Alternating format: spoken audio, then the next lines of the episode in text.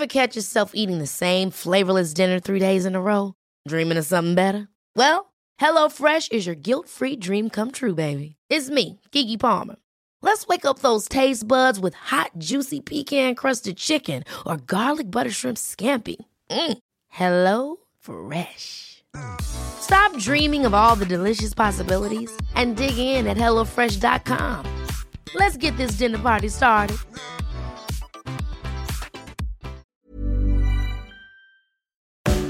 Retterview Gedanken und Spaß aus dem Pflasterlaster. mit Sprechwunsch und Sammy Splint. Herzlich willkommen zur äh, 56. Folge? 55. 55. Folge. Ich werde hier korrigiert von der Regie von der 5, zur 55. Folge. Heute sind wir wieder dabei, der Christian und der Luis. Hallo. Hallo na? Christian. Ja, muss ich gleich wieder die erste Korrektur hier aus dem Osten machen. Schön. Genau. Dass wir euch auch noch Wie- was beibringen können. Ja, wie, wie, wie geht's dir? Was ist passiert seit unserer letzten Aufnahme? Was ist passiert? Viele, viele Einsätze. Ich musste das erste Mal eine Dame nach PsychKG, äh, die über 80 ist, rausbringen, weil die einfach schizophren war komplett ne, und das nicht begriffen hat. Und das tat sowohl den äh, Polizeikollegen als auch uns unendlich leid, dass wir halt äh, sowas anwenden mussten, machen wir auch ungerne. Ähm, das ist so ein bisschen hängen geblieben jetzt gerade, weil wir uns darüber auch nochmal unterhalten hatten im Nachhinein. Und ähm, ja, das ist so passiert. Also viele Einsätze, äh, tatsächlich viele Notfälle, wo man auch mal sagen muss, Indizierte für den, äh, für den Rettungsdienst. Ja, und ansonsten auch recherchiert für das heutige Thema, weil ich wollte mich auch ein bisschen damit auseinandersetzen, damit man ja auch bloß nichts Falsches sagt. Denn das Thema, worüber wir heute reden, äh, das ist dann doch schon sehr gut diskutiert und heiß diskutiert. Genau, wir reden heute über Impfungen. Ähm, ja, bei mir ist es tatsächlich so, ich habe heute, nee, ich genau, ich habe heute bin ich eingesprungen, da habe ich, ich habe jetzt sehr besondere Dienste. Ich habe heute jetzt einen äh, Arena-Dienst. Ich habe das ja schon mal erzählt, die Jonita in Köln haben ja die Langsys Arena, ähm, die sie betreuen und ähm, genau, jede Veranstaltung, die da stattfindet, äh, wird mit einem RTW begleitet. Da gibt es ein eigenes freiwilliges soziales Jahr, das man nur in dieser Langsys Arena machen kann, von den Jonitern aus. Und ähm, da bin ich heute. Ich weiß gar nicht, wer da ist. Ich glaube, Sarah Connor oder so. Ach ja. Und genau, morgen, äh, nee, am Freitag heißt es dann in aller Früh aufstehen. Ich darf gar nicht drüber sprechen, was da, warum genau. Ähm, ist mehr so ein, wieder so eine Spezial, äh, so ein Spezialdienst. Aber ähm, ja, wir müssen da bei einer äh, kurioseren Geschichte absichern. Und dann heißt es wieder Samstag, Sonntag ganz normal Tagdienst haben. Also ich habe viel zu tun, habe auch wieder Überstunden. Ich habe ein bekanntes Gesicht getroffen übrigens. Den haben wir beide schon mal gesehen bei DocCheck. Ja, den Dr. Hir Den Eckert- Ecki. Den Ecki, den Dr. Eckert von Hirschhausen, ja. Hab nämlich seine Veranstaltung ab, abgesichert. Das fiel mir gerade ein, als du von Absicherung redest am Montag. Aber wir haben uns zweimal getroffen. Das Doofe ist halt einfach mit Maske, man erkennt sich nicht. Ne? Also er hat mich nicht erkannt, ich habe ihn natürlich schon erkannt. Ja, und der Oberbürgermeister auch, nur er nicht. Naja. Wobei man halt auch sagen muss, also gut, die Docaro, die ist natürlich schon sehr äh, präsent, aber wir haben ihn ja auch nur ganz kurz da mal gesehen und äh, ganz kurz nur ausgetauscht. Also ich glaube, von diesem Event, wo wir waren, wo wir ihn getroffen haben, wird er jetzt vielleicht vielleicht zwei, drei Leute wiedererkennen. Ja. Also ich meine, man lernt ja, je, je mehr man oder je größer man wird, in Anführungsstrichen, desto mehr Leute lernt man ja auch kennen. Ähm, ich war jetzt auf, auf einem Kongress, habe da zum ersten Mal den Strato EMT von äh, Instagram getroffen und das war relativ interessant. Es war ein Rettungsdienstkongress von der Deutschen Gesellschaft für Rettungswissenschaften und da wurden so verschiedene De- Forschungsthemen vorgestellt. Natürlich das Dauerbrenner-Thema Rückenschmerzen und psychische Belastung. Aber, und das fand ich sehr interessant, ein Österreicher, hat berichtet unter dem Thema gekommen, um zu bleiben, Fragezeichen, äh, Rettungsdienst in Österreich. Und man muss sagen, der Rettungsdienst in Österreich klagt unter den genau gleichen Dingen wie in Deutschland. Es war sogar so, dass er immer Deutschland als Vorbild genommen hat. Er sagte, ja, dass wir dann so eine Berufsausbildung haben, wie zum Beispiel in Deutschland, dann mit dem Notfallsanitäter und, und, und. Und hat so ähm, Deutschland als das Nonplusultra dargestellt. Das fand ich sehr interessant. Das ist mal wieder so ein Perspektivwechsel. Denn in Österreich ist es tatsächlich noch schwieriger, noch mehr Schwund, noch mehr ähm, Diversität. Rettungsdienst ist da auch überall anders, auch Fahrzeugflotten. Also ja, es, es soll da auch eine Reform kommen, sagte er. Aber es ist genau das Gleiche. Und was ich auch sehr interessant fand, und darüber können wir tatsächlich dann auch mal eine eigene Folge machen. Ich habe ein Paper, äh, ein Poster gesehen zu einer Akut oder Acute Community Nurse. Und zwar ähm, das Pendant zum Gemeindenotfallsanitäter. Und zwar so eine Community-Krankenschwester, die quasi ähm, so, so in Anführungsstrichen Bagatelleinsätze oder so Behandlungen durchführt. Fand ich ganz interessant. Äh, können wir aber gerne mal in einer separaten Folge drüber sprechen. Gerade das Thema Gemeindenotfallsanitäter wurde sich ja jetzt schon von mehreren Stellen gewünscht. Genauso wie einige geschrieben haben, jetzt äh, holt euch doch mal auch zum Beispiel den Eckert mit rein. Äh, der hat es übrigens auch mal angeboten gehabt. Also wir sollten darauf mal durchaus eingehen und vielleicht mal fragen, ob er doch mal über das reden möchte, weil ich muss sagen, ähm, er war natürlich auch wieder sehr humorvoll auf eine gehobene Art und Weise äh, und hat halt auch wirklich in vielen Sachen recht gehabt. Ne? Er redet ja auch jetzt über gesunde Erde, gesunder Körper, sagt aber auch, man kann Ausnahmen machen. Ähm, kann man durchaus auch mal sprechen drüber und einige haben sich das auch gewünscht. Und ähm, einige dachten, ich wäre gestern in der Schweiz gewesen. Ach ja. Ja, ich habe gepostet, dass ich ähm, eine Verlegung nach Tessin gemacht hat und scheinbar gibt es wohl in der Schweiz auch einen Ort, der heißt Tessin. Und da haben einige geschrieben, Mensch, was machst du in der Schweiz? Komm uns doch besuchen und so weiter. Ich Genau. so, nee, nee, du, ich bin in Mecklenburg-Vorpommern geblieben. Das, ähm, so weit fahren wir dann doch nicht. Das machen dann andere.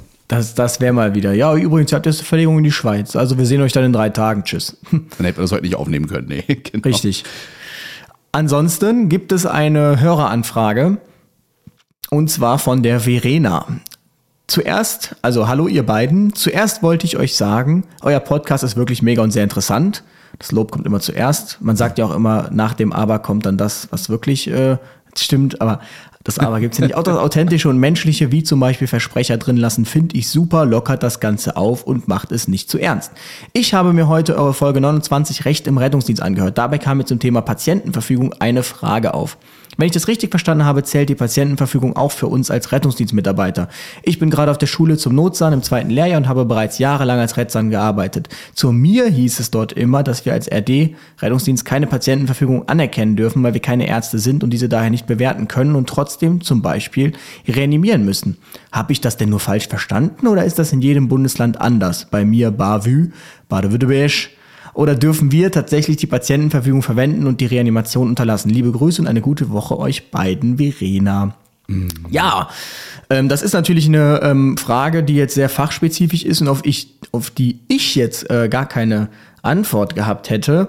Aber weil wir so einen guten After-Folgen-Support haben und äh, natürlich auch mit den Leuten, die bei uns in den Folgen waren, äh, einen sehr engen Kontakt haben, ähm, habe ich dann einfach mal dem Professor Dr. Dr. Carsten Fehn, der ja der Experte ist, das Ganze weitergeleitet. Und der sagte dazu, das wird leider immer noch gelehrt, es ist aber rechtlich falsch. Es gilt lediglich, wenn man unsicher ist, im Zweifel den Notarzt alarmieren und in dubio pro vita, also im Zweifel fürs Leben. Ansonsten ist der Patientenwille selbstverständlich auch für nichtärztliches Rettungsdienstpersonal bindend. Das ergibt sich im Übrigen auch aus der Gesetzesbegründung zu Paragraph 1901a BGB. Also das ist die Antwort von unserem Professor Dr. Dr. Carsten Fehn dazu. Wenn eine Patientenverfügung vorliegt, darf man auch als Rettungsdienst die Reanimation unterlassen. Es gilt also nicht mehr, bis zum Notarzt kommt, nur im Zweifel. Ähm, den Zweifel, den kann man jetzt wahrscheinlich wieder ausdehnen, wie man möchte. Zum Beispiel, wo man jetzt zweifeln könnte, wäre, wenn die 20 Jahre alt ist. Ähm, dann könnte man halt an der Aktualität zweifeln. Das Einzige, was ich auch da problematisch finde, ist in einer Notsituation, einer lebensgefährlichen Situation, das Ganze zu prüfen. Also eine Patientenverfügung, das ist nicht mal eine, eine DIN A4-Seite, sondern meistens so mindestens acht, neun bis zehn Seiten. Und äh, das nicht im Stichpunktformat, sondern natürlich im Volltextformat. Und das muss man dann auch erstmal erlesen. Deswegen ist es auch immer gut, mal Angehörige zu fragen, ähm, wie es denn aussieht. Ob auch eine Wiederbelebung stattfinden soll und so weiter. Und äh, dann würde ich auch immer sagen, erstmal in dubio pro vita, dann kann der Notarzt im Nachhinein das Ganze auch noch vielleicht prüfen, währenddessen wiederbelebt. Und wenn dann eben drin steht, bitte keine Wiederbelebungsmaßnahmen durchführen, okay, dann wird sie halt abgebrochen. Genau, wenn man als Erster zum Beispiel da ist vor dem Notarzt, man wird schon begrüßt mit, ähm, ja, hier äh, ist keine Maßnahmen erwünscht und man bekommt direkt eine Verfügung gezeigt, dann braucht man auch nicht anfangen, solange die ähm, aktuell ist noch. Und ähm, im Gegensatz dazu natürlich, wenn man jetzt da niemanden hat, dann wird man jetzt nicht anfangen, bevor man den Patienten reanimiert, erstmal äh, nach Verfügungen zu suchen. Ähm, genau. Aber rein theoretisch ist also das, was gelehrt wird, falsch. Und ihr könnt uns natürlich nach wie vor immer gerne Fragen senden, auch noch Bezug nehmend auf alte Folgen. Wie gesagt, ihr seht, wir leiten das dann weiter. Ähm, das können wir an den Carsten Fehn machen. Wir können das auch an den Herrn Neudeck machen. Das ist gar kein Problem. Und sofern Sie dann Zeit finden, werden Sie darauf antworten. Ich finde das ein super Überleitungsspruch in dubio pro vita. Diesen Zweifel für das Leben, für unser heutiges Thema eigentlich. In dubio pro Impfung, meinst Ja, du? genau, ja, oder pro vita, ne? Aber wir, wir resümieren ja nachher nochmal, denn es gibt bei Impfung eben nun mal viele, viele Zweifler und viele, viele Zweifel und Ängste, die mittlerweile aufkommen, jetzt gerade in Corona-Zeiten, obwohl es Impfungen ja schon seit Jahrzehnten gibt. Ne? Gerade die Masernimpfung schon zum Beispiel seit 1971 und ähm, darüber wollen wir sowohl mit euch reden, also euch etwas erzählen, wie das funktioniert, welche Erkrankungen es gibt, welche Impfungen es gibt, aber mit euch auch mal diskutieren. Das natürlich fachlich, vielleicht auch ein bisschen emotional, weil ich glaube, das ist das, was die meisten so ein bisschen aufwühlt, dieser Zweifel, diese Emotion. Sollte ich mich wirklich impfen lassen oder eben nicht? Und ähm, ja, da haben wir uns heute mal ein bisschen beschäftigt mit die letzte, die letzte Woche und äh, einiges zusammengetragen, um euch was über die Impfung zu erzählen, aber auch wie es in unserem Körper funktioniert. Was auf jeden Fall krass ist, das kann ich schon mal sagen. Also wir reden ja hier jetzt auch von einem sehr luxuriösen industriellen Setting heraus, ähm, das nun mal ein sehr gutes Gesundheitssystem hat. Äh, man darf nicht äh, vergessen, dass es Krankheiten gibt, zum Beispiel kommen wir gleich auf Rotaviren, da sterben eine halbe Million Babys in Entwicklungsländern im Jahr dran. Und ähm, das ist nun mal nicht wenig. Und äh, Genau, da könnte man eben mit einer Impfung leichte Abhilfe schaffen. Insofern auch immer interessant natürlich diese Perspektive, ähm, die ja auch bei der Corona-Impfung erläutert wurde. Wir geben Corona-Impfstoffe ab an andere Länder, Entwicklungsländer, dass man diese nicht abhängt dann und sagt, ja, wir haben uns jetzt hier schön alle Dosen weggekauft und äh, ihr könnt jetzt gucken, wo er bleibt. Genau. Aber Impfungen, warum gibt es Impfungen überhaupt? Ich könnte mir vorstellen, sie sind wichtig für die Bekämpfung von Krankheiten. Oder Christian? Ja, sind sie natürlich. Ne? Es gibt natürlich auch eine Gruppe von Menschen, ähm, die glauben, dass diese Impfung eine oder die Gesundheit gefährden. Das ist jetzt auch nicht ganz falsch, aber wir wollen da mal näher drauf eingehen. Im Internet gibt es viele Berichte über negative Impffolgen, Allergien, Behinderungen oder auch Todesfolgen. Und auch ich muss sagen, dass ich mich ähm, ab und zu mal mit den äh, Demonstrierenden ähm, beschäftigt habe, beziehungsweise mit, mit denen auch zusammengesetzt habe, auf der Straße, mit denen diskutiert habe ähm, versucht das hab, äh, fachlich zu diskutieren. Manchmal war es möglich, manchmal aber auch einfach nicht. Da musste ich dann resignieren und einfach sagen, es hat keinen Sinn hier zu reden und ähm, weil man einfach komplett ähm, ja renitent war oder resilient und gesagt hat, nö, das äh, bleibt so meine Meinung. Wir werden es auch nicht schaffen, jeden zu überzeugen. Ja, wir wollen auch nicht jeden überzeugen. Wir wollen aufklären und darum, geht es heute. Es äh, stimmt, Impfungen haben Nebenwirkungen. Wie gefährlich sie sind, das wollen wir heute mal vergleichen. Zum Beispiel anhand der Masernimpfung. Ja, und wie funktionieren diese Impfungen und unser Abwehrsystem? Das ist vielleicht mal ganz gut zu wissen. Ja, wir geben euch heute also wissenschaftlich belegte Erkenntnisse ähm, für unsere körpereigene Abwehr und die Immunisierung durch Impfung und äh, werden euch ein paar st- statistische Zahlen auch um die Ohren hauen, die aber leicht verständlich sind. ja? ähm, das heißt, wir haben uns wirklich toll damit beschäftigt, auch äh, mal nachgefragt und uns ähm, dort ähm, also nur belegbare Sachen eben angeschaut. Ja, unser Immunsystem zum Beispiel, das besteht aus Milliarden von Zellen. Und die gemeinsame Aufgabe äh, dieser Zellen, nur dieser Milliarden Zellen, ist es halt, den Körper vor schlimmen Ausbrüchen einer Erkrankung eben zu schützen. Und ähm, das kann man so ein bisschen herunterbrechen auf so drei Zellen. Ja, da gibt es zum Beispiel die Soldaten, die Makrophagen oder auch die Neutrophile. Das sind so, so kleine Bekämpfer, die bekämpfen kleine Angriffe von Erregern, von Viren, Bakterien Wer sich so mal eine. Phage angeguckt hat unter Mikroskop, das sieht auch aus wie ein Soldat. Also voll das, voll das komische Viech einfach. Es ist jetzt kein Vieh, aber also, Aber so kann man es beschreiben, ne? Und Ja. die fressen die einfach quasi auf. Also wir versuchen das wirklich ein bisschen bildhaft heute zu beschreiben. Ja, der Wissenschaftler würde schon wieder sagen, oh, was erzählen die da? Aber ähm, damit es auch wirklich jeder versteht, ne? Die fressen die halt auf, die bekämpfen die und es kommt meistens gar nicht zu einem Ausbruch einer Krankheit. Ihr kriegt das also nicht mit und das machen die jeden Tag sehr mal, äh, hundert, hunderte Mal ab und zu. Ne? Also je nachdem, wo ihr euch drin bewegt und da muss man sich mal vorstellen, wir im Rettungsdienst haben da wohl auch eine höhere Aktivität, habe ich mir sagen lassen, dadurch, dass wir so oft mit Krankheiten auch in äh, Berührung kommen. Ja, der ein oder andere, der jetzt Jahrzehnte im Rettungsdienst schon arbeitet, sagt, Mensch, also ich bin hier schon voll ähm, immun gegen einige Sachen. Und das ist gar nicht so unrichtig. Ne? Aber man muss auch sagen, ähm, man kann trotzdem immer noch erkranken, auch wenn man in der Pflege im Rettungsdienst arbeitet. Dann gibt's noch die nächsten Zellen, oder? Hat Louis bestimmt ein paar Informationen zu. die dendritischen Zellen, Ähm, das sind die Informationssammler. Das bedeutet, wenn es zu einer Infektion kommt, dann sammeln diese Zellen Informationen über den Angreifer. Also man könnte es ja auch als so die Späher bezeichnen. und ähm, die lernen dann einiges über die Struktur kennen des Angreifers, über die Rezeptoren, wo die eben andocken und so weiter. Und diese aktivieren dann letztlich die B-Zellen und leiten eben die Erbinformation des Angreifers weiter. Das dauert mehrere Tage, so ein Prozess. Aber wenn ihr euch das dann wirklich so, äh, so vorstellt, dann haben die jetzt im Prinzip ausgekundschaftet, wie genau funktioniert jetzt dieser Angreifer, der jetzt da neu eingedrungen ist. Und ähm, dass diese Information, da wird ein Bauplan erstellt, in Anführungsstrichen, dieser Bauplan wird an die B-Zellen, das sind die Fabriken, weitergeleitet. Und die Fabriken geben dann richtig Gas und produzieren das, was die B äh, die, die, die Dendriten quasi ähm, herausgefunden haben und als das notwendige Bekämpfungsmittel erachten. Man nennt äh, die B-Zellen auch gerne mal so die Fabriken, die, was stellen die her? Antikörper. Und das kennt ihr alle, habt ihr schon mal alle gehört, Antikörper. Nicht zu verwechseln mit den Kraftzellen, äh, mit dem Kraftwerk, äh, den Mitochondrien. Die Mitochondrien, genau. Oh, da kommt wieder Biologie raus. Ne? Mitochondrien hat man schon mal gehört, hat jede Zelle mit drin. Nein, das sind hier die Fabriken und äh, die produzieren eben diese Antikörper, die dann speziell den Krankheitserreger bekämpfen. Die sind darauf programmiert, kann man sagen, und heften sich dann eben an die Rezeptoren des Angreifers und machen die unschädlich bzw. zerstören die auch komplett. Und das ist so, jetzt im groben gesagt, erstmal das, wie unser ähm, Abwehrsystem im Körper funktioniert.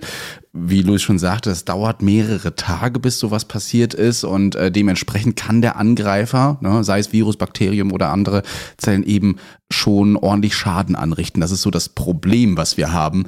Ähm, natürlich, unser Körper kann das bekämpfen, es dauert aber und ihr werdet krank ja, und kriegt das auch mit. Ne? Und nach Tagen, meistens gehen die, äh, die meisten gehen auch erst nach Tagen zum Arzt, ne? das gibt's ja auch, und äh, sagen dann, Mensch, also das Medikament hat mir richtig gut geholfen, aber oft ist es so, dass der Körper die Krankheit schon mittlerweile bekämpft durch seine Antikörper und das Medikament nur noch für eine Symptomlinderung sorgt oder das Ganze noch vielleicht ein bisschen verstärkt, aber das muss man sich ein bisschen ähm, vor Augen halten. Meistens schafft euer Körper das auch, die Krankheit zu bekämpfen, aber eben zu welchem Preis und Schaden. Genau, das muss man sich halt auch vorweghalten, das ist halt immer ein Zusammenspiel aus Immunreaktion und dem Angreifer, der kommt. Es ist auch nicht selten so, dass ähm, die Immunreaktion im Prinzip äh, auch so schwere Folgen ähm, haben kann, dass eben diese supprimiert, also unterdrückt werden muss. Und da reden wir dann von immunsupprimierenden Medikamenten zum Beispiel. Und da kommt es ja dann, das ist ja dieses Phänomen in Anführungsstrichen bei Leuten, die extrem immunsupprimiert sind, die müssen wirklich auch sehr geschützt werden, einfach weil da schon eine kleine Erkältung aufgrund der Tatsache, dass das Immunsystem voll runtergefahren ist, ähm, schwerwiegende Folgen haben kann und quasi der Weg geebnet ist, einmal durchzumarschieren. genau. Aber jetzt stellt sich ja natürlich die Frage, man sagt ja, Epstein-Barr-Virus kann man nur einmal im Leben haben. Und ähm, also pfeifersches Drüsenfieber. Und jetzt hatte ich das schon. Aber es ist ja nicht unwahrscheinlich, dass ich irgendwann im Laufe meines Lebens nochmal mit diesem äh, Erreger in Kontakt komme, was auch immer. Nicht, dass ich jetzt hier äh, äh, so äh, unterwegs wäre, aber kann ja passieren.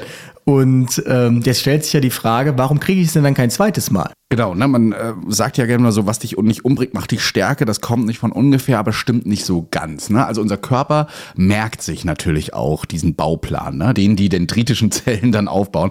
Und äh, da gibt es dann vierte Zellen, die wir noch nicht erwähnt haben. Das sind die sogenannten Gedächtniszellen. Ja? Und diese Gedächtniszellen, die merken sich diese schwere Infektion und den Bauplan und können viel schneller Sollten solche Erreger nochmal in den Körper eindringen, dann äh, B-Zellen, äh, Quatsch, die Antikörper herstellen und B-Zellen stimulieren und die Antikörper dann äh, produzieren. Das dauert nicht mehr Tage, das geht sogar recht schnell und äh, deswegen können wir das bekämpfen und gut machen. Und manche Gedächtniszellen, eigentlich die meisten, bleiben auch ein Leben lang im Körper vorhanden und kümmern sich dann einfach nur darum, dass das zu machen. So werden übrigens auch meistens Krankheiten ähm, nachgewiesen, wie das pfeifische Drüsenfieber. Ich hatte es wohl auch schon.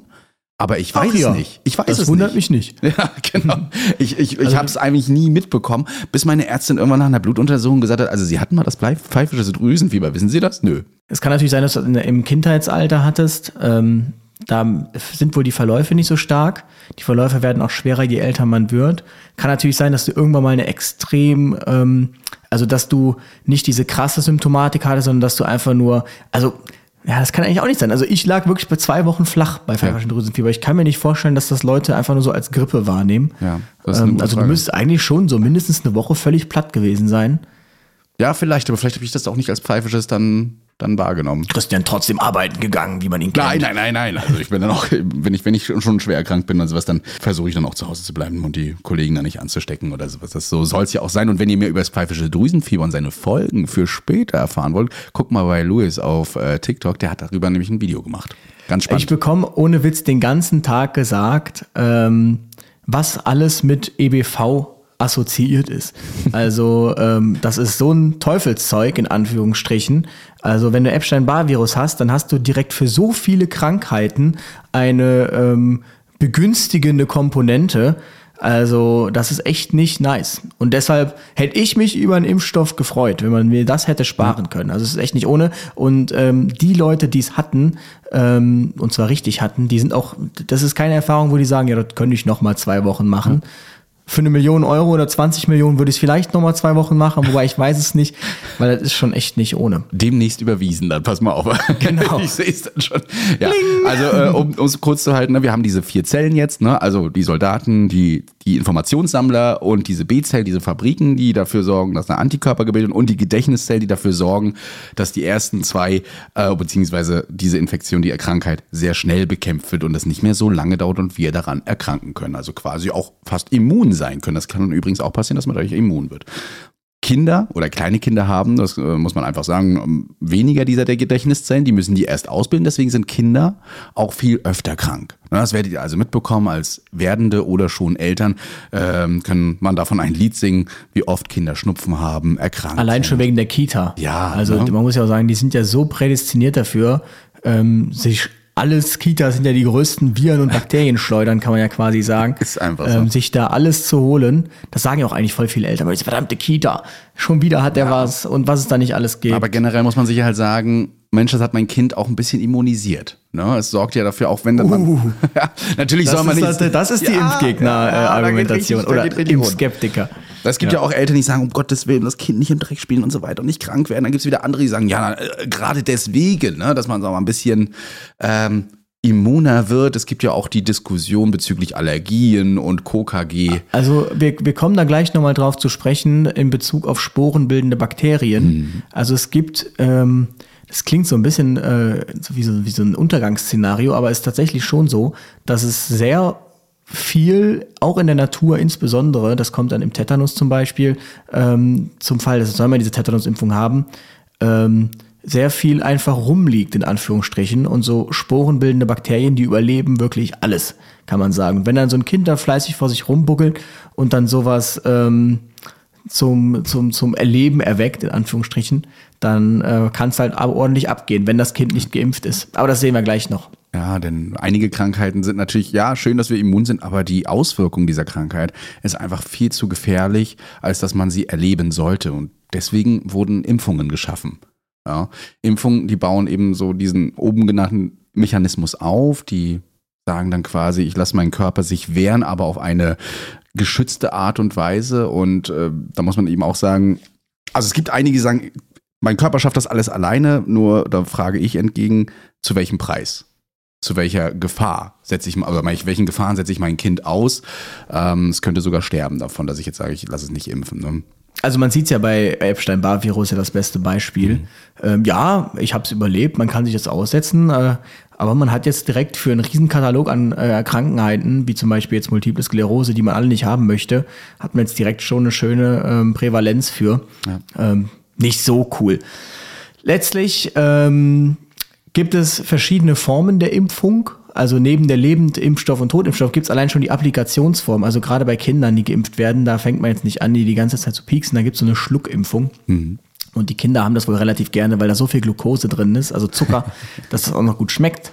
Ähm, damit werden quasi ganz kleine Babys geimpft, bevor man dann letztlich irgendwann anfängt mit den intramuskulären ähm, Impfungen, also in einen Muskel hinein, meist ja dann an den Oberarm. Es gibt da so, die Klassiker sind diese hexavalenten Impfstoffe, das sind dann so sechsfach Kombi-Impfstoffe, die alles quasi abdecken oder der bekannte MMR, Mumps, Masern, Röteln. Ähm, ja, aber es gibt einen, einen Lebendimpfstoff und einen Totimpfstoff und es gibt neuerdings jetzt auch mRNA- bzw. vektorbasierte Impfstoffe. Die gab es vorher natürlich nicht vor der Corona-Pandemie, beziehungsweise wurde noch erforscht. Und ähm, ein Lebendimpfstoff bedeutet im Prinzip, dass ich äh, eine geringe Menge an vermehrungsfähigen Krankheitserregern habe, also von der, von den, von dem Virus, das ich quasi ähm, bekämpfen möchte. Allerdings ist das so abgeschwächt, dass die Erkrankung selbst nicht ausgelöst werden kann. Also ihr habt das ja auch im Rahmen von Covid, wo ja jetzt neuerdings jeder auch Virologe ist, schon gehört, dass es ähm, schon darauf ankommt, wie hoch ist eigentlich die Viruslast. Und dass man schon auch gemerkt hat, eine geringe Viruslast führt vielleicht auch eher zu milderen Verläufen. Und jetzt bei einem Lebendimpfstoff ist das so, man bekommt eine wirklich so abgeschwächte Dosis, dass diese Erkrankung nicht ausgelöst werden kann. Ähm, und man ist danach immunkompetent. Das bedeutet, dass äh, bestimmte Virulenzfaktoren ähm, verloren gehen und dadurch, dass eben dieser natürlich, durch diese natürliche Infektion, die imitiert wird, ähm, dadurch hält der Schutz länger an bei so einem Lebendimpfstoff als zum Beispiel bei einem Totimpfstoff. Da muss man öfter nachimpfen. Und es kann aber trotzdem natürlich dazu kommen, wie wir das schon kennen, zu Impfreaktionen. Das bedeutet, dass man so eine Impfkrankheit, so heißt das, entwickelt. Bei Impfmasern, äh, bei Masern ist das zum Beispiel, dass man Impfmasern bekommt. Also man bekommt einen masernähnlichen Ausschlag, obgleich man natürlich keine Masern hat. Und Beispiele hierfür sind Mumps, Masern, Röteln, Varizellen, also Windpocken und das Rotavirus. Das ist übrigens auch erst seit 2006 mhm. ähm, gibt. Und dann haben wir noch Totimpfstoffe.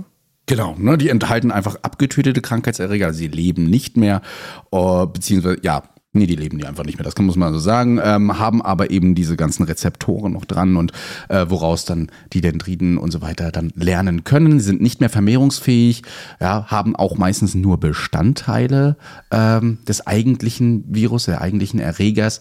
Äh, sie werden vom Körper aber als fremd erkannt trotzdem, auch wenn sie abgeschüttet sind. Und das äh, körpereigene Abwehrsystem wird dazu angeregt, eben diese Antikörper zu bilden. Ähm, dazu gehören dann wie Diphtherie, Hepatitis B, die HIP, also die, äh, das Hämophilus influenza B, äh, Polio, die Kinderlähmung, Pertussis, der Keuchhusten auch bekannt und eben auch der Wundstarkrampf, also Tetanus. Ja, da wird mit Totimpfstoff eben geimpft, manchmal auch mehrmals gerade so Hepatitis-Impfung kennt man, da kriegt man nicht nur eine Impfung, sondern eben mehrere. Genau. Und dann gibt es noch die neuen mRNA-Impfstoffe, beziehungsweise die vektorbasierten Impfstoffe und die sorgen eben dafür, dass der Körper selbst kleine Bestandteile des Erregers produziert, also bei Corona zum Beispiel das kleine Spike-Protein an der Oberfläche des Virus und das wiederum regt dann das Immunsystem auch wieder dazu an, Abwehrzellen zu produzieren. Sehr umstritten, dieser mRNA-Impfstoff, weil er eben so in Anführungsstrichen so neu, ist. ist. Aber man sagt, seit, seit 20 Jahren forscht man an einem mRNA-Impfstoff beziehungsweise mit mRNA und vektorbasierten Impfstoffen und jetzt kam es eben zum Einsatz. Und was man definitiv sagen muss, und das äh, wollen wir hier mit aus der Welt räumen.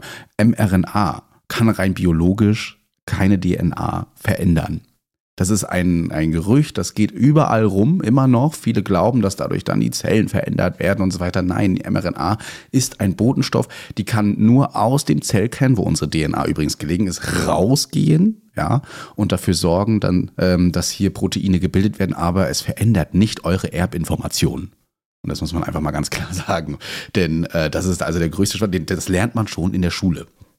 TM, tRNA und mRNA. Die können einfach nicht rein. Da gibt es einen Barriereschutz einfach auch vor dem Zellkern. Yes. Ähm, gut, jetzt stellt sich aber natürlich die Frage, warum müssen wir eigentlich so oft impfen? Ähm, gerade bei der Grippeimpfung, die ja jährlich empfohlen wird. Warum äh, ist das überhaupt notwendig, sich zu impfen? Und wir haben es ja schon gesagt, äh, wenn der Körper natürlich einmal vorbereitet ist auf ein Virus und er kennt das Virus, wenn das dann so kommt, dann ist er natürlich wesentlich besser in der Lage, das direkt zu bekämpfen, sodass man unter Umständen auch gar nicht mehr erkrankt. Ähm, und das Virus, also das ist natürlich dann nicht im Interesse des Virus. Das Virus möchte ja verbreitet werden und es möchte sich ja vermehren. Das bedeutet, das Virus, also es kommt ja dazu, das Virus teilt sich ja und teilt sich und teilt sich und irgendwo kommt es dann eben zu einer Mutation zum Beispiel und es kann dann dazu kommen, dass eine Mutation entsteht, die ähm, dazu für sorgt, dass das Virus ähm, so weit verändert ist, dass es gewisse ähm, gewisse äh, Schwellen überwinden kann, die es vorher nicht konnte. Wie wir es ja zum Beispiel jetzt beim, ähm, nicht bei der Delta-Variante, sondern bei der, wie, wo sind wir gerade, bei welcher Omikron-Variante gesehen mhm. haben und bei der Sub-Variante, ja. ähm, die ja im Prinzip eine ideale Variante ist, denn milder Verlauf, jeder kriegt es, also super für das Virus und natürlich wirkt aber trotzdem oder wirkt eine so, bergen so hohe Infektionszahlen natürlich nach wie vor die Gefahr, dass es weiter zu Mutationen kommt, eben weil ja das Virus sich so oft teilt. Und dann kann es natürlich auch wieder zu gefährlicheren Mutationen kommen. Das ist so das äh, grundsätzliche Ding. Das gilt übrigens auch für die Grippeimpfung. Wer sich noch erinnert an die Grippewelle 2017, 18, da hatten wir die höchste Zahl an Grippetoten, ich glaube 30.000. Und ähm, auch da war die Grippe scheinbar einfach gefährlicher. Mhm. Einige Und- vergleichen äh, die Grippe immer mit dem grippalen Infekt. Das darf man nicht gleichsetzen. Genau, das ist es Ja. nicht. Das ist es nicht. Ähm, da gibt's auch, da gibt's so Anhaltspunkte, wie man das voneinander differenzieren kann, aber eine Influenza Typ B ist kein grippaler Infekt. Genau. Ähm, deshalb hilft übrigens auch nicht, das ist auch immer so, da hilft auch keine Antibiotika gegen eine Grippe zu nehmen, weil eine Grippevirus, also Antibiotika sind immer gegen Bakterien, gegen bakterielle Erkrankungen und ein Virus kann man mit einem Antibiotikum nicht bekämpfen. Genau. Ähm. Mutationen sind äh, nat natürliche Prozesse, die auch bei uns äh, entstanden sind. Sie, sind. sie werden vererbt. Das heißt, es sind wirklich Veränderungen, die dafür sorgen, dass neue Umgebungs ähm, Einflüsse äh, überwunden werden können, wie Louis eben schon sagte. Also ähm, und das kann weiter vererbt werden. Also so vermehren die sich. Das äh, passierte übrigens auch mit uns. So sind auch wir Menschen, so wie wir heute sind, entstanden und werden uns auch irgendwann mal weiterentwickeln. Ja, ähm, für gewisse Umstände, wer weiß. Aber genau. Und wir mutieren ja nach wie vor. Also es gibt ja so gewisse Krankheiten, die ja eben auf Mutationen eines bestimmten Gens zurückzuführen sind. Und ähm, durch die heutige Medizin ist es eben möglich, zum Beispiel, dass man auch noch mit solchen Mutationen leben kann. Ähm, man muss sagen, damals, also jetzt damals meine ich ganz, ganz früher, das fängt übrigens schon an bei Kurzsichtigkeit, ähm, wo man die Raubtiere oder die, die gegnerischen Tiere nicht gesehen hat, da war das nun mal ein hoher ähm, Selektionsdruck der da wirkte an der Stelle so. Aber in der heutigen Zeit ist das wesentlich, äh, nehmen wir das vielleicht auch gar nicht mehr so wahr. Viele Erkrankungen, äh, also zum Thema Erkrankungen, wir wollen jetzt auf die einzelnen Viren mal eingehen. Viele Erkrankungen kennen wir noch gar nicht, ähm, da sie bereits weg sind. Also wenn überhaupt, kennen das vielleicht so die, die älteren Herrschaften. Und so das jüngste sind so die Rotaviren. Da gibt es den Impfstoff ja erst seit 2006. Das heißt, es wird ja auch in den ersten sechs Monaten, glaube ich, erst empfohlen. Ich bin zum Beispiel gar nicht gegen Rotaviren geimpft. Und ähm, du wahrscheinlich auch nicht. Kann Müsste ich jetzt nicht mal sagen. wirklich bist ja noch, nachgucken gleich, noch ja. älter. Ja. Ja. also 2006, Jahrgang 2006 hat eine Impfmöglichkeit überhaupt erst oder die Option, äh, sich gegen Rotaviren impfen zu lassen. Und ähm, genau, dadurch, dass es eben schon so weit verbreitet ist, die Impfungen, und gerade wir haben es ja, wir sind mit Impfungen, wird man erstmal erschlagen, wenn man jung ist, ist man ja nur noch beim Kinderarzt gefühlt. Und dadurch sorgt man aber eben auch dazu, dass so gewisse Erreger, Schrägstrich Krankheiten ausgerottet werden. Und ähm, das ist eben ein ganz großes Problem in anderen Teilen der Welt, wo man das eben nicht hat, diese gute Gesundheitsversorgung und Struktur. Ähm, genau, aber starten wir mit den Rotaviren. Ja, sie sind eine der häufigsten Ursachen für Durchfälle und Erbrechen bei äh, Kindern und auch sehr ansteckend. Ja, die meisten Kinder erkranken meistens so in den ersten fünf Jahren an den Rotaviren und ähm, die Rota, das Rotavirus ist eine Lebendimpfung, haben wir vorhin ja schon gesagt. Ähm, und die, ähm, Also das Rotavirus nicht, aber die äh, Impfung dagegen. Genau, die Impfung dagegen. Das Rotavirus gibt es schon ein bisschen länger und die Impfung hat man ähm, ähm, empfohlen. Und die STIKO, also die Ständige Impfkommission, die empfiehlt das Ganze seit 2013 auch für alle Kinder. Die Rotaviren ist eine Schluckimpfung, ne? G1 mit sechs Wochen und äh, ist die erste Impfung, die man als Kind auch jetzt bekommt. Ne? Also seit 2006, meistens während der äh, U3. drei. Mm, diese ganzen genau. U-Untersuchungen, da Die müssen sich die ja. Eltern auskennen. Auf jeden Fall. Die eins, das ist die, sind diese Grundimpfungen, äh, die hat man so bis Alter, ich glaube 15 oder so roundabout. Hm. Und ähm, dann im Erwachsenenalter ist das ja alles nur noch optional, siehe auch Tetanus später. Genau, dann die äh, Grund, Grund 2, da kommst du noch mit zwei Monaten und dann die G3 mit drei bis vier Monaten und man soll immer so vier Wochen sich Zeit lassen zwischen den Impfungen. Ne? Also diese Impfung wird auch in den ersten sechs Monaten gemacht und äh, danach eben nicht mehr. Komplikationen sind alle eigentlich kaum vorhanden. Sie sind meistens gut verträglich. Ab und zu klagen die Kinder bei dieser Impfung über Bauchschmerzen, äh, über die, doch bei dieser Impfung, ne? Äh, über Bauchschmerzen eben, über Übelkeit, Erbrechen und Blähungen. Flatulenzen. Es kommt tatsächlich in einem von 100.000 Fällen zu einer Invagination. Ähm, das ist, das kann man sich mal anschauen. Das ist eine, ganz grob gesagt, das ist was mit den Darmschlingen. Und das kann dann zu einer Darmteilresektion führen, also einer Entfernung eines Darmteils. Ähm, weltweit verbreitet hauptsächlich in den südlicheren Ländern, ähm, wobei beziehungsweise man muss sagen, es ist weltweit verbreitet und im Süden die Hauptursache für eine erhöhte Kindersterblichkeit. In Deutschland jetzt nicht, aber es ist trotzdem nach wie vor auch der größte Grund für Gastroenteriden bei Kindern, und zwar 60 Prozent. Übertragungsfähig sind äh, Schmierinfektionen, Fäkal-Oral und ähm, hat eine extrem hohe Infektiosität, eine sehr kurze Inkubationszeit, also nach eins bis drei Tagen geht dann schon die Post ab und das beginnt dann mit akut beginnenden wässrigen Diarrhoen, Erbrechen, Fieber, abdominelle Beschwerden. Meist klingt die Symptomatik nach zwei bis, sech, äh, zwei bis sechs Tagen ab. Ähm, der Grund, warum das jetzt zum Tod führt, ist einfach, dass es ja gerade bei Säuglingen so eine, also Diarrhoen, wenn das macht ja auch gerade älteren Menschen zu schaffen, weil die eben nicht mehr so viel trinken, generell irgendwie das, der Körper das nicht mehr so verträgt. Und genauso ist es ja bei Säuglingen. Man muss sich überlegen, ähm, da ist ja nun mal 100 Milliliter Wasser sind da extrem viel. Und ähm, wenn die jetzt die ganze Zeit Flüssigkeit verlieren, Flüssigkeit, Flüssigkeit verlieren, kommt es zu Elektrolytverschiebungen. Das ist ja auch so ein Punkt. Dann kann es eben zum Beispiel auch zu Herzkammerflimmern, für, äh, zu Kammerflimmern führen etc. Und ähm, dann eben auch zum Tod. Wie gesagt, im Süden, ich glaube 500 bis 600.000, 600.000 sterben jährlich in diesen Ländern Lateinamerika, Afrika ja. bei, ich glaube, 100 Millionen Infektionen im Jahr. Also ähm, das ist schon nicht ohne. Man weiß das über Stuhlproben nach.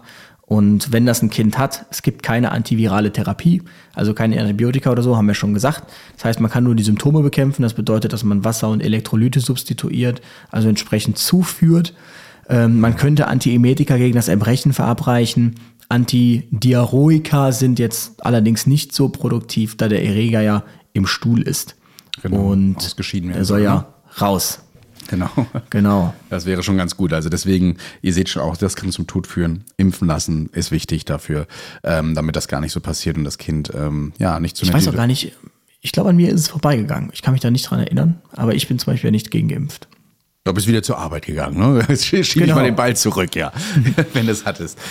Kommen wir mal zu Tetanus. Eines der häufigen Fragen, gerade wenn sich Personen äh, verletzen auf der Straße oder an eben Gegenständen oder in anderen Sachen, haben sie Tetanus. Wie, wie weit äh, sind sie Tetanus geimpft? Wann war die letzte Tetanus-Impfung? Ist der Wunsch Starkkrampf? Möchte man nicht haben, wenn man das mal gesehen hat.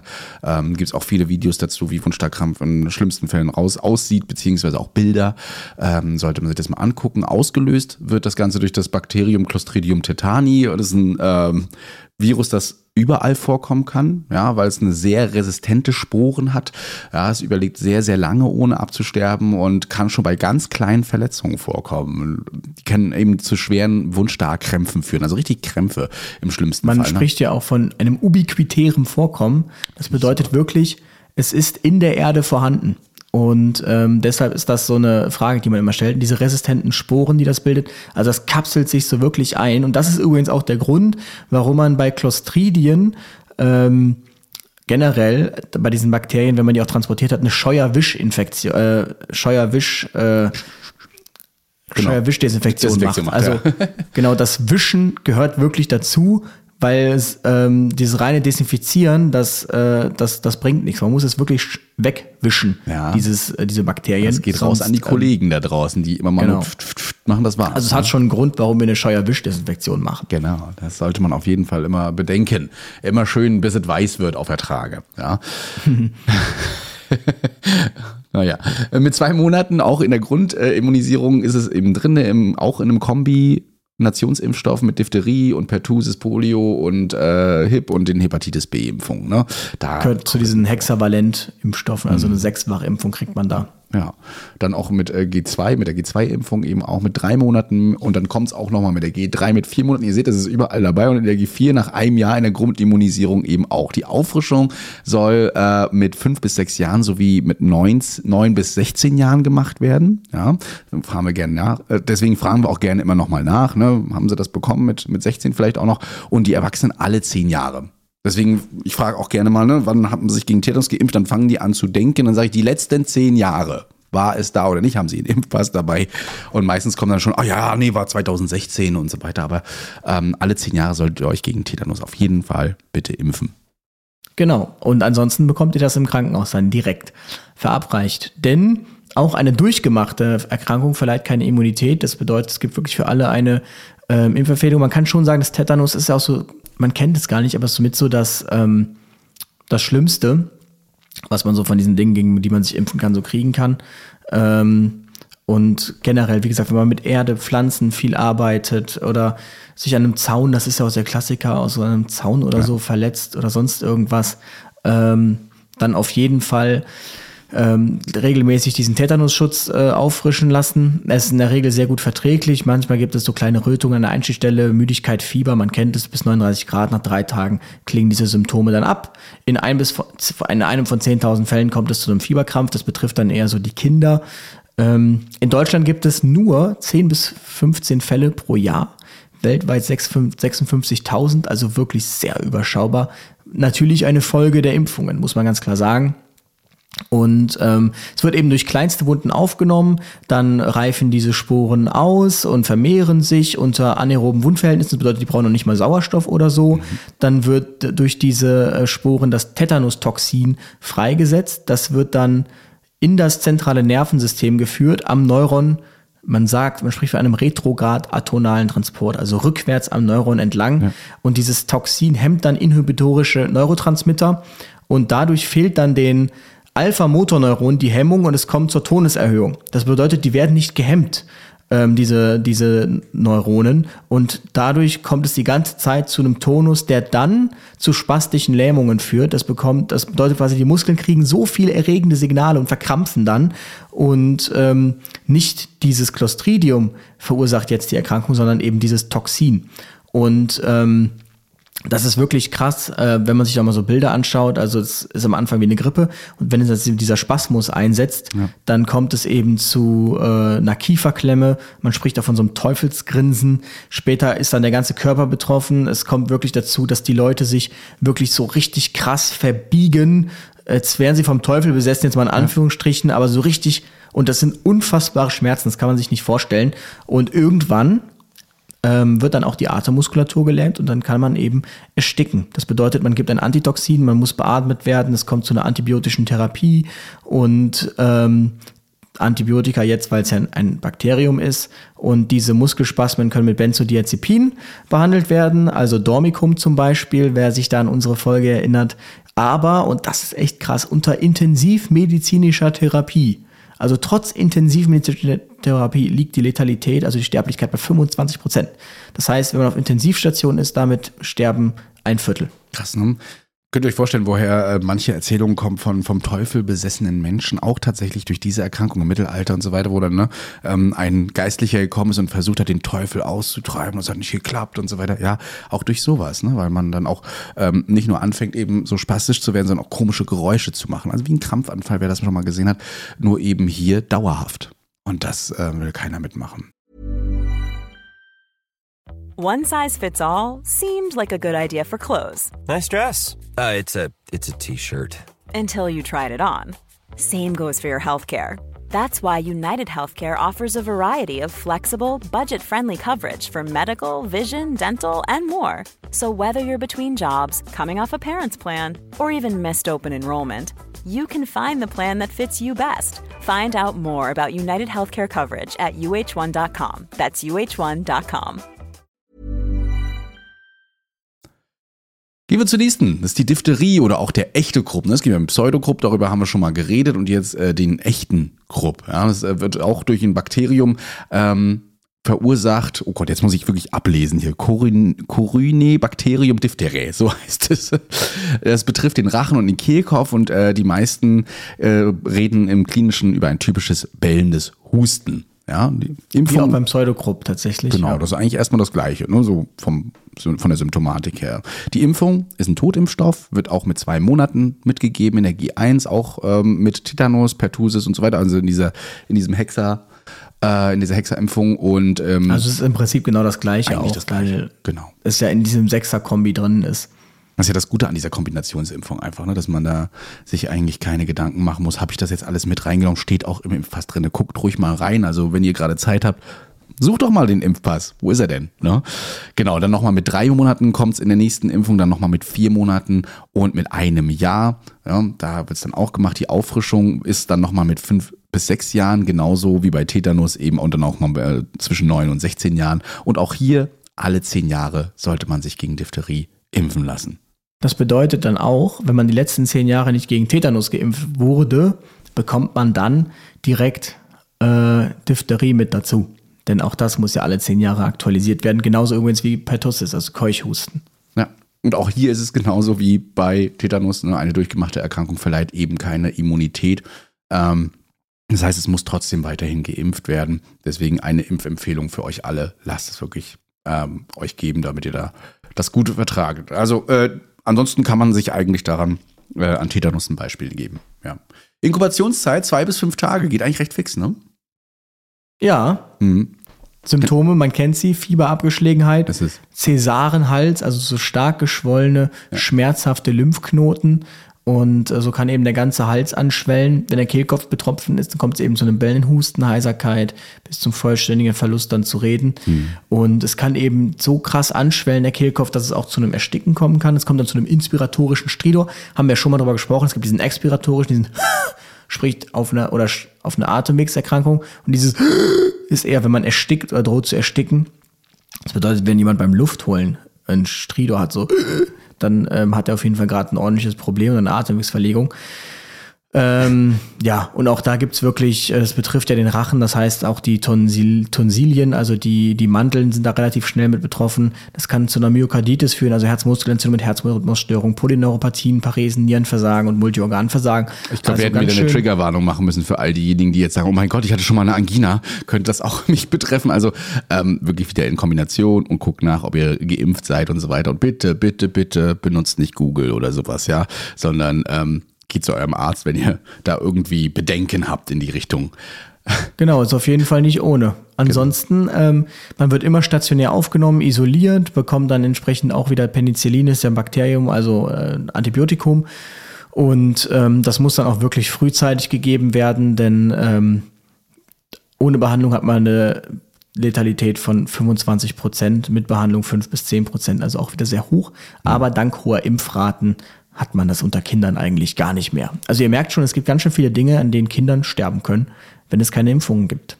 Genau. Keuchhusten ne, wird übrigens auch wieder in diesem äh, Sechsfachimpfstoff mit reingegeben, auch In ausgelöst. den bekannten Abständen. Ja, genau. Eigentlich in bekannt. Wir können das immer wieder weiterführen, ne? Genau. Äh, und es sorgt eben über eine Tröpfcheninfektion, ähm, unbehandelt von zwischen vier bis sechs Wochen. Ähm, nee, es bleibt vier bis sechs Wochen sehr ansteckend. Ähm, nach antibiotischer Therapie, weil es ja ein Bakterium ist, äh, kann es nach fünf Tagen eben aufgehoben werden. Aber schon krass, wie lange man anstellen ist. Fünf bis sechs Das Wochen, das muss man sich mal vorstellen. Richtig, ne? Und wir, wir Durch meckern jetzt, Tröpfchen. und wir meckern Deshalb jetzt über eine Kontamination, äh, über eine Quarantäne von ein bis zwei Wochen. Ne? Genau. Und deshalb ist es auch, gehört zu den häufigsten meldepflichtigen Infektionskrankheiten in Deutschland. Deshalb Herbst, Winter äh, deutlich stärker ausgeprägt, also saisonale Komponente sehr stark. Genau.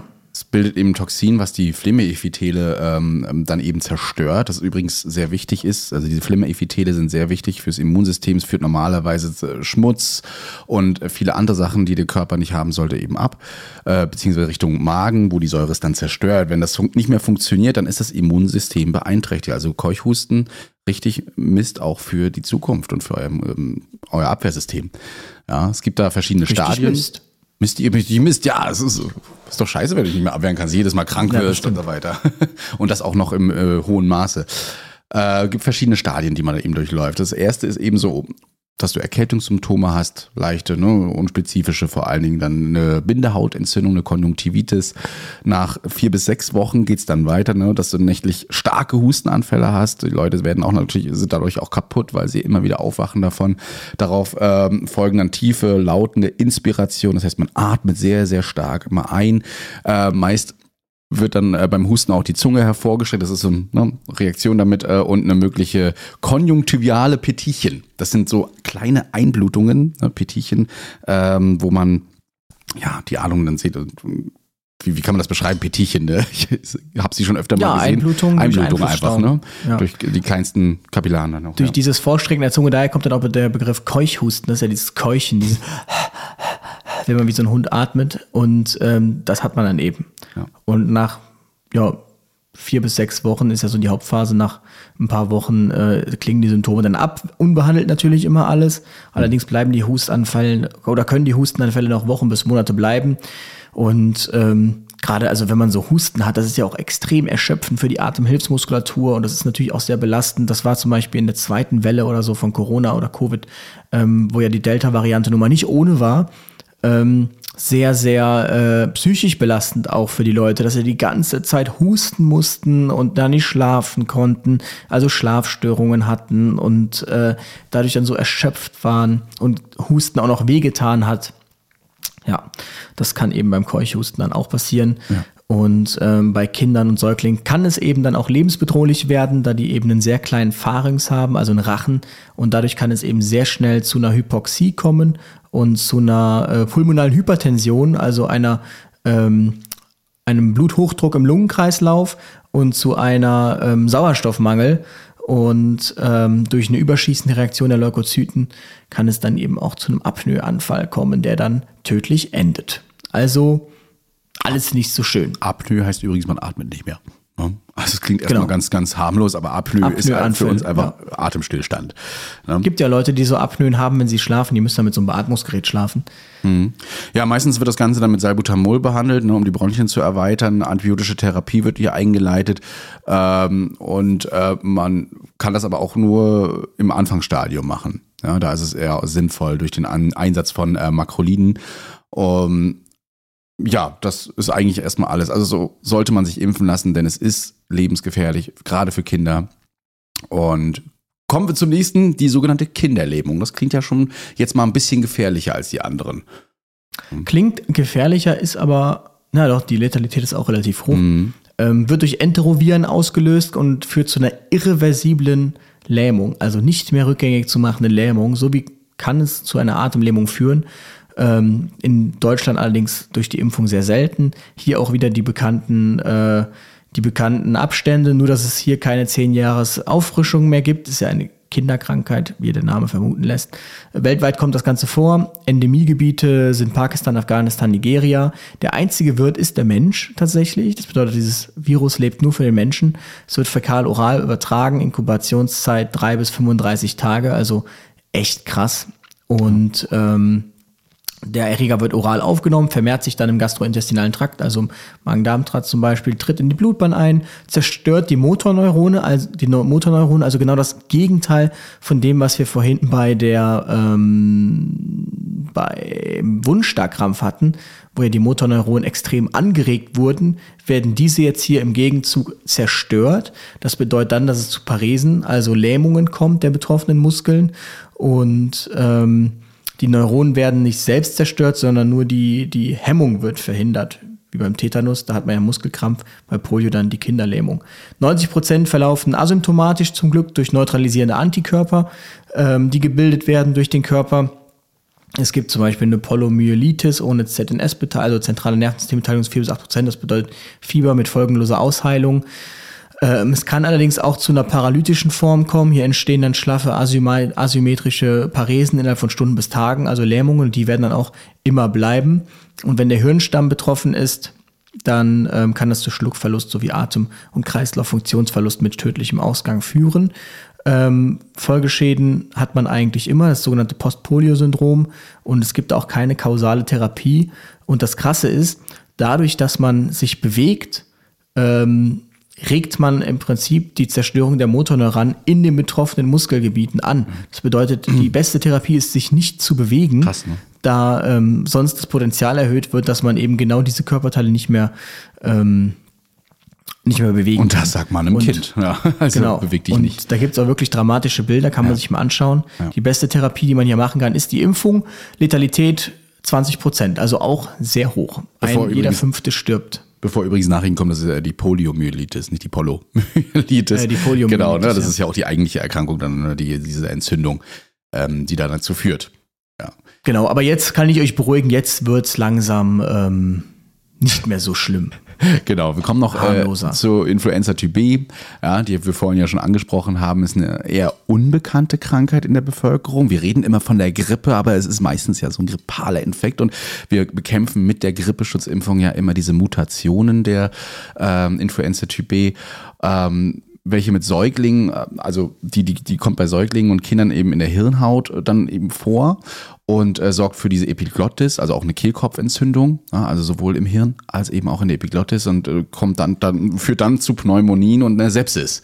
Früher gab es in Deutschland 100 äh, Todesfälle pro Jahr Deswegen gab es diese Impfung dann ab 1990. Danach kam ein guter Rückgang zu. Das heißt also, hat gut gewirkt. Bis heute impfen sich immer noch viele Menschen gegen Grippe. Wird übrigens als Totimpfstoff auch ähm, nach zwei Monaten mit verabreicht, auch wieder in den bekannten äh, Abständen. Aber die Auffrischung wird in der Regel dann gegen Hepatitis Typ B nicht empfohlen. Ne? Die andere, die Auffrischungsimpfung für die Grippe, die Grippeschutzimpfung schon, aber eben nicht diese ähm, Grundimmunisierung die wir haben. Ne? Also der wird nicht aufgefrischt, aber eben bis zu einem Jahr genau das gleiche wie bei allen anderen eben in diesem sechsfach Impfstoff.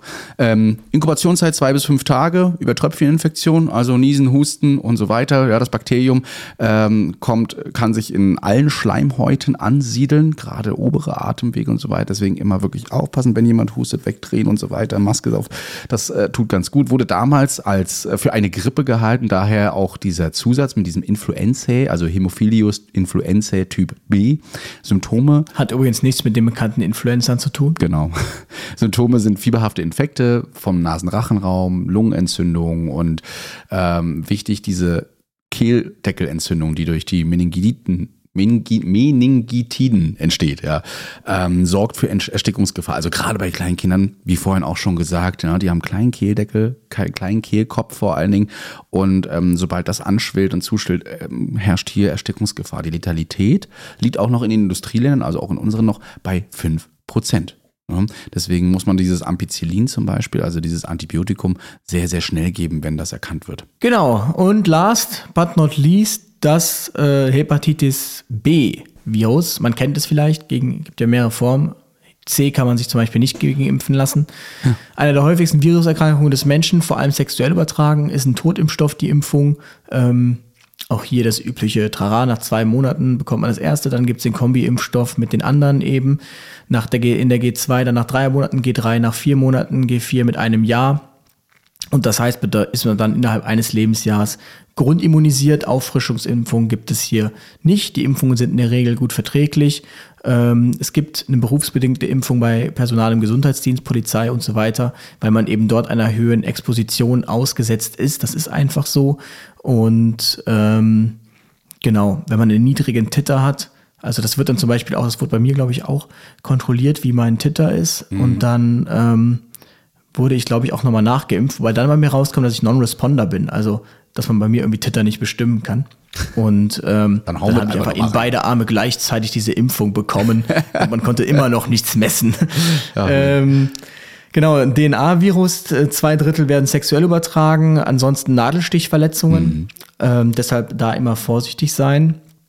Und die Leberzellen werden geschädigt durch eine zelluläre Immunantwort auf das Virus. Und ähm, also das Virus ist in den Leberzellen und als Reaktion darauf ist die Immunantwort, diese Leberzellen quasi aufzufressen. Ja. Und ähm, genau, so schleicht das Virus dann quasi auch aus, weil es aufgefressen wird aber gleichzeitig ist das eben auch Leber, die da aufgefressen wird. Inkubationszeit ein bis sechs Monate. Symptome, es gibt einen akuten Verlauf ähm, mit grippalen Symptomen, Müdigkeit, Druckgefühl unter rechtem Rippenbogen, eben da, wo die Leber sitzt. Nach drei, sechs, sechs Wochen ist das dann rückläufig. In 90 Prozent heilt das dann komplett aus.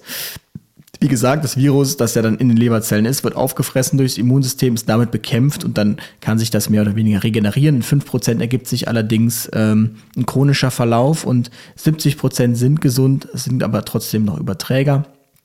Und 30% haben eine chronische Hepatitis, also eine Leberentzündung für immer. Und ähm, 20% von diesen 30% wiederum entwickeln auf diese chronische Hepatitis hin dann letztlich eine Leberzirrhose die ist irreparabel, haben auch viele Alkoholiker übrigens. Und Kriegt man so eine gelbe Haut dann auch nach einer Zeit, ne? Richtig, das ist es im Prinzip. Und es gibt da keine spezifische Therapie, ist ja wieder ein Virus, kein äh, Bakterium. Ähm, bei chronischem Verlauf kann man so eine antivirale Therapie machen. Ja.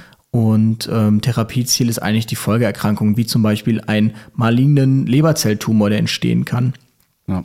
aufgrund dieser Leberzirrhose ähm, da einzugrenzen. Letalität ist schwer zu beurteilen. Ähm, ja, bei bösartigen Verlaufsformen 0,5 bis 1 Prozent, also überschaubar. Trotzdem etwas, was man nicht ähm, haben möchte. Nee, definitiv nicht. Deswegen passt immer schon auf euch auf. Ich habe schon mal berichtet, irgendwie, dass ich mal eine Nadelstichverletzung habe. Dann wurde ich auch, also sofort zum D-Arzt. Es wurde gemessen, auch nochmal drei Monate später. Ne? Eine Blutentnahme ist da äh, unabdingbar und dann wird gemessen auch, ob man hier ähm, eben Hepatitis B oder eben andere Sachen, der Titer wird auch nochmal bestimmt, äh, hat. Na, also gibt's HIV, Hepatitis und sowas wird alles mit untersucht. Also wenn ihr sowas habt, bitte nicht auf die lange Bank schieben, sondern sofort beim D-Arzt melden, vorher desinfizieren und alles. Na, ihr kennt eigentlich die Anweisungen da draußen im Gesundheitssystem, was da zu machen ist, wenn Nadelstichverletzungen vorkommen sollten. Was man aber sagen kann, mal so als, ähm, als Übersichtswert, also 1990 sind im Jahr 12,6 Millionen Kinder vor ihrem fünften Lebensjahr gestorben. 2017 waren es dann nur noch 5,4 Millionen Kinder, aber immer noch zu viel. Und ähm, das ist eben begründet hauptsächlich in diesen Entwicklungsländern, wo es eben ähm, kaum Strom, Wasser, Impfungen und sonstiges gibt. Und deshalb ist das eben so wichtig. Und man hat zum Beispiel 2018 festgehalten, dass wenn man bis zum Jahr 2030 nicht mal was tut, dann werden 56 Millionen Kinder unter fünf Jahren sterben. Und das ist echt krass. Und da seht ihr mal, ähm, da wir bei uns ja keine hohe Kindersterblichkeit haben in Deutschland, dass das nun mal wesentlich mit solchen Impfungen zu begründen ist. Und das ist übrigens auch der Grund, warum man auch aufpassen muss, wenn man in, ähm, ich sag mal, exotische Gebiete reist ähm, oder auch Urlaubsgebiete reist, da sollte man sich wirklich auch Bali oder sowas, sollte man sich vorher mal schlau machen, was gibt's denn da so und kann ich mich dagegen impfen? Und auch da sollte man wirklich aufpassen. Also ich kann nur wirklich erzählen, mein ähm, ehemaliger Hausarzt ist nach Bali geflogen, Urlaub machen, hat sich dann ein Virus eingefangen und ist dann, ich glaube, fünf Jahre später verstorben. Ja. Also ähm, das ist echt krass. Da sollte man schon aufpassen, sich auch entsprechend impfen. Das wird ja auch meistens dann empfohlen, gerade wenn man in die Tropen geht oder so. Das ist halt ähm, das Problem. Wir kennen diese Krankheiten nicht und sind deswegen nicht mehr intern so gewarnt davor. Ne? Also wir haben keine Angst davor, weil wir es halt einfach nicht kennen. Und das ist so das große Problem. Wenn wir es nicht kennen, dann scheint es ja auch nicht so gefährlich zu sein.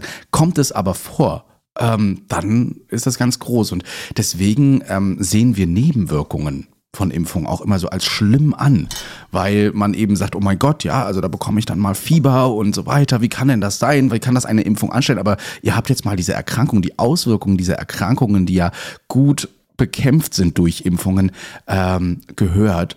Und ich glaube, da ist so eine Nebenwirkung äh, von so einer Impfung dann doch eher geringfügig. Trotzdem ist es natürlich schwierig, diese Nebenwirkungen mit den Auswirkungen von Krankheiten gleichzustellen, weil eben Impfungen anders arbeiten als so ein Krankheitserreger. Ne? Wir versuchen da immer nur einen Teil zu machen, um uns nicht zu stark zu gefährden. Und das ist die große Devise auch bei Impfung. Wir wollen unseren Körper schon triggern.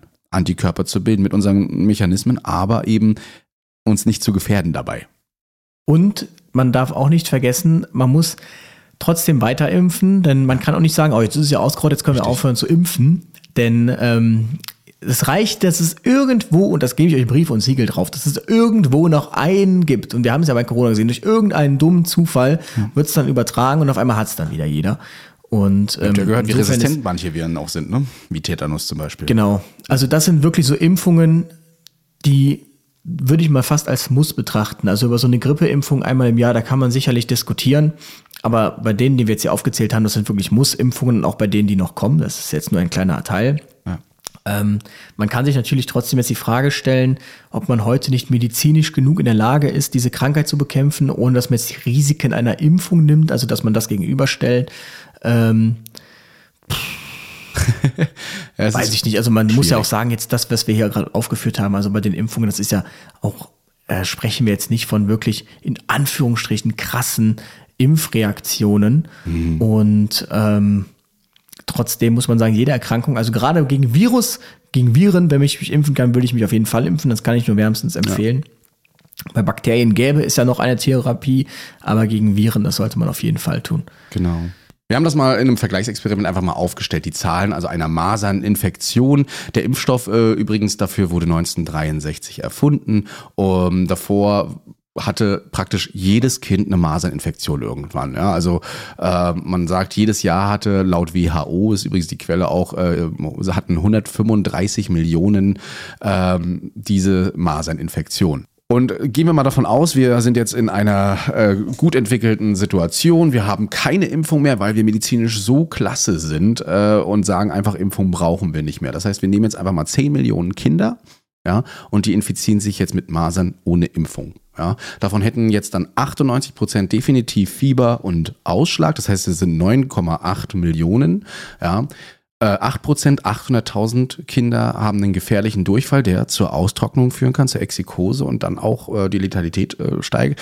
Davon haben dann, also dann können 700.000, das heißt 7 Prozent, einen dauerhaften Hörverlust durch eine Mittelohrentzündung erleiden oder auch 600.000 dann noch eine Lungenentzündung, die übrigens auch sehr gefährlich ist und bis zu 12.000 Kinder umbringen könnte.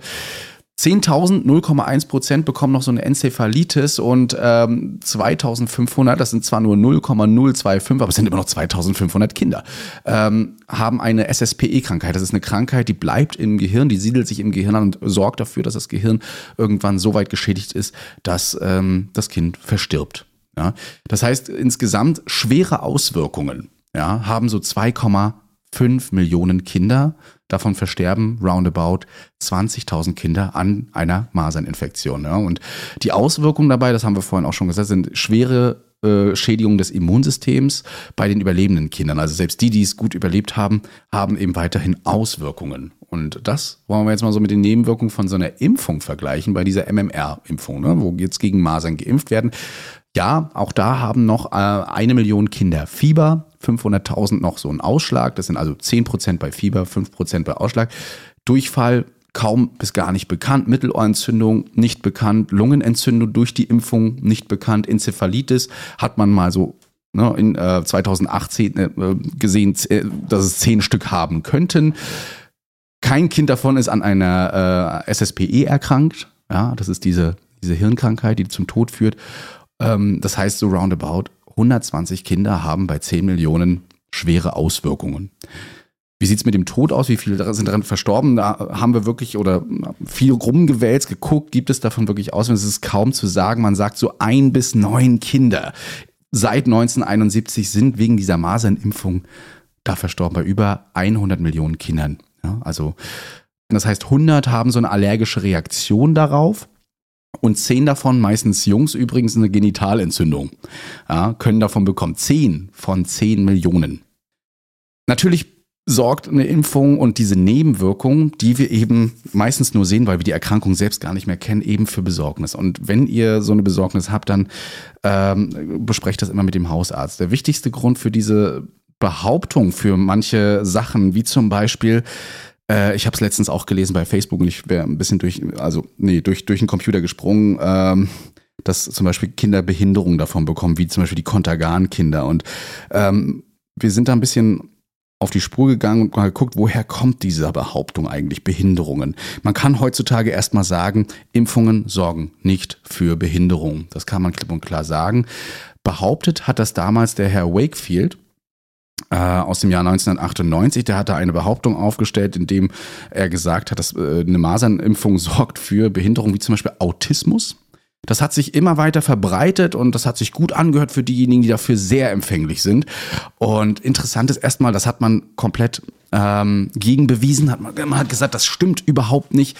Und interessant ist, er hat selbst einen Impfstoff nachher rausgebracht und sich damit super unglaubwürdig gemacht. Ja, also er sagt, Impfung sorgt für Behinderung, bringt aber selbst noch ein eigenes äh, Impfmedikament raus. Und ja, wahrscheinlich äh, war das sehr oder wirkte das sehr äh, vielversprechendes Geschäftsmodell, ne? Ja, wahrscheinlich. Und 2018, äh, ähm, da sind ja viele Erkenntnisse, hat man eben einfach gesagt, das sorgt nicht für Autismus. So eine Impfung, das ist halt wie so ein Sicherheitsgurt.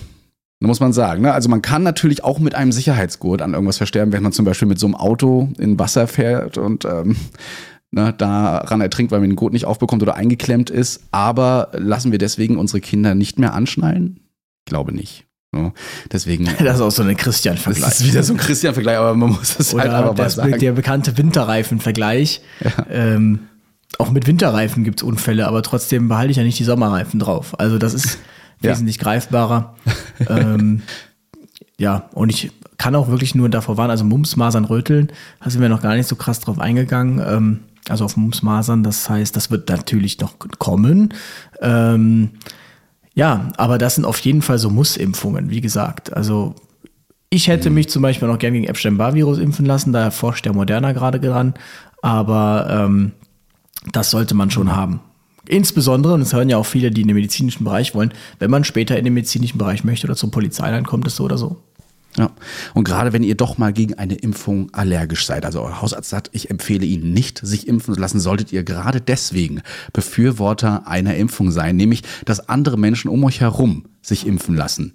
Ja, damit ihr nicht gefährdet werdet. Und das nennt man dann übrigens diese sogenannte Herdenimmunität, die dann aufgestellt wird. Ja, also hierdurch stirbt dann ein Erreger aus. Und wenn wir bis zu 95 Prozent der Menschen um uns herum äh, insgesamt impfen, dann sorgen wir dafür, dass diejenigen, die eben sich nicht impfen lassen können, weil sie allergisch sind oder weil sie gesundheitliche Probleme haben, die das nicht zulassen, dass die Nebenwirkungen eintreten, ähm, damit die nicht gefährdet werden. Ja? Deswegen also ähm, was auch ein Problem ist, und das erlebe ich immer wieder im Fernsehen, das wird heiß diskutiert, auch auf TikTok und so weiter, überall, wirklich in sozialen Medien, dass Impfdebatten nicht fair ausgeführt werden. Große Stichpunkt, False Balancing, Diskussionen. Ja.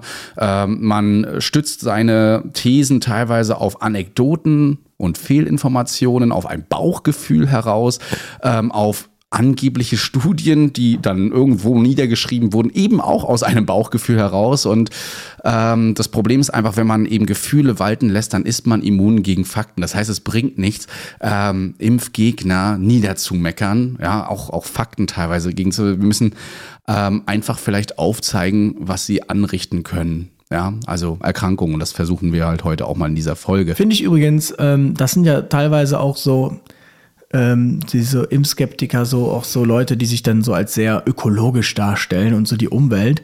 Ähm, mhm. Ich finde das aber eine ziemlich, ziemlich isolierte Sichtweise, ja. weil man halt also wenn man dem so jemandem dann ein Kind zeigt, zum Beispiel dann, oder die Kindersterblichkeit in Afrika, dann wird er so getan, so, ach, das ist ja nicht hier, so nach dem Motto. Also so, obwohl man ja dann so Umwelt und alles soll natürlich sein, bla bla bla, verlässt man sich dann doch voll auf sein industrialisiertes Umfeld, in dem man eben so eine, so eine Safe Zone hat. Und ja. das wiederum ist dann auch nicht fair. Und ähm, gerade jetzt werden oder wird uns eine Erkrankung wirklich vorgezeigt und ihr erlebt richtig mit, wie ein Impfstoff entwickelt wird, wurde, wird ähm, und was für Auswirkungen die Erkrankung hat, wenn man es eben nicht macht. Und ähm, das kriegt man wirklich live mit. Wir wollen mit euch ein bisschen diskutieren darüber, deswegen sind wir sehr gespannt auf eure E-Mails äh, darauf. Es wird bestimmt Reaktionen auf diese Folge geben und auch Telefonreaktionen. Also schreibt uns ruhig auf info.retterview.de, was ihr von dem Ganzen haltet äh, oder ruft an 0381 873 98112 und Quatsch auf unseren Anrufbeantworter. Wir werden uns damit in der nächsten Folge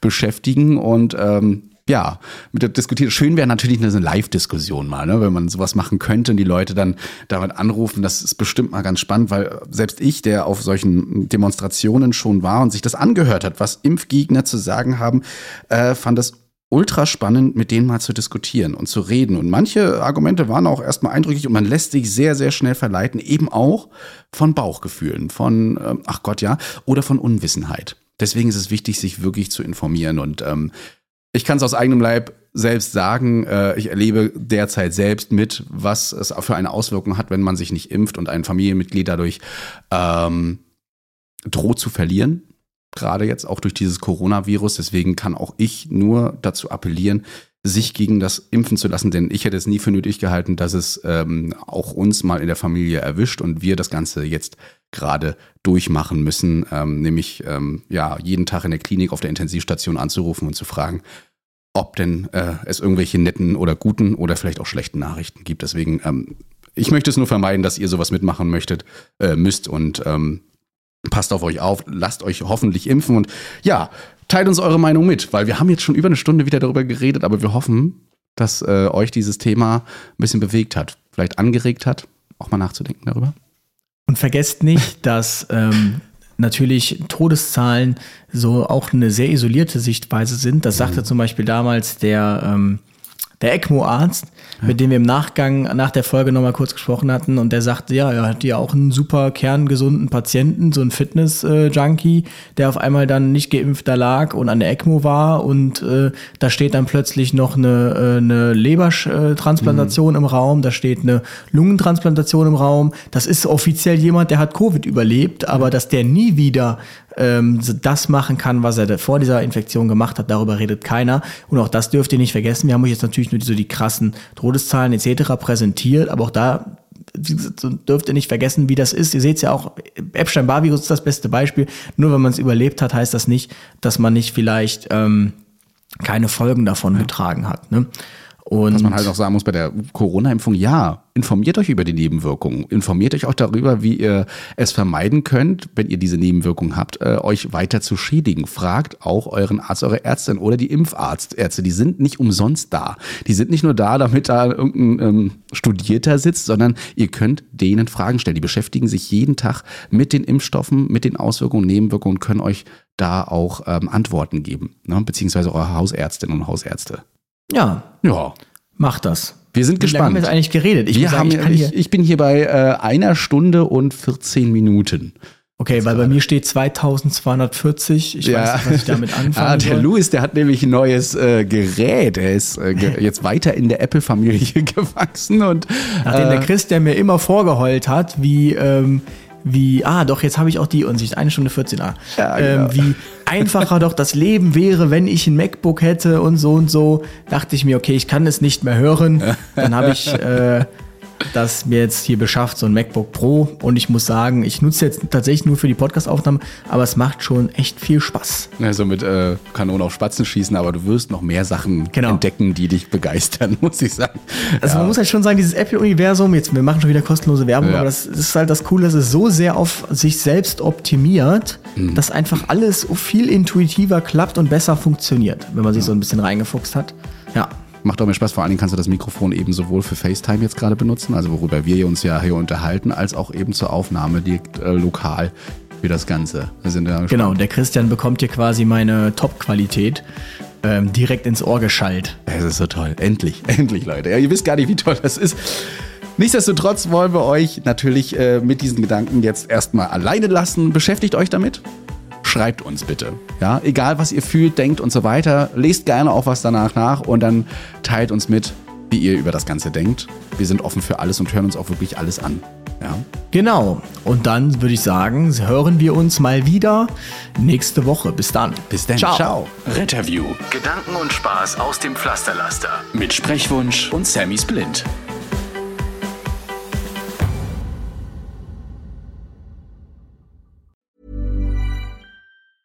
Even when we're on a budget, we still deserve nice things.